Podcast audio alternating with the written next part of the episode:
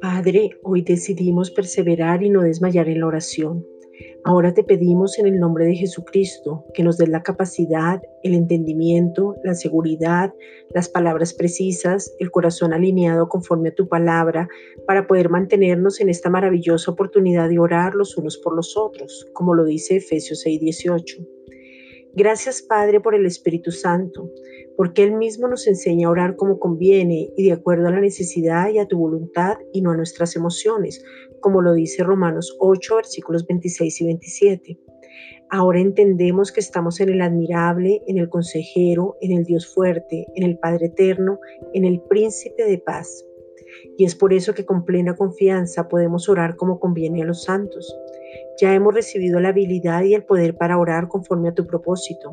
Sabemos que somos los responsables de nuestras vidas, pero tu revelación nos hace expertos en todo, como lo dice Isaías 9:6.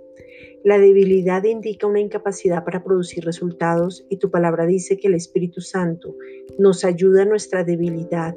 Es por eso que te pedimos, Padre, en el nombre de Jesucristo, que seamos fortalecidos en todo. Oremos con exactitud, no seamos ignorantes a tu voluntad, nos sumerjamos en tu palabra, o sea, en Cristo. Bebamos todo el tiempo de su fuente, no quitemos la mirada de Cristo y nos veamos como tú nos ves, como lo dice Romanos 8:26.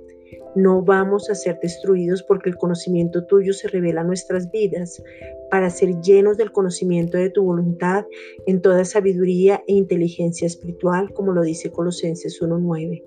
Gracias Padre, en el nombre de Jesucristo.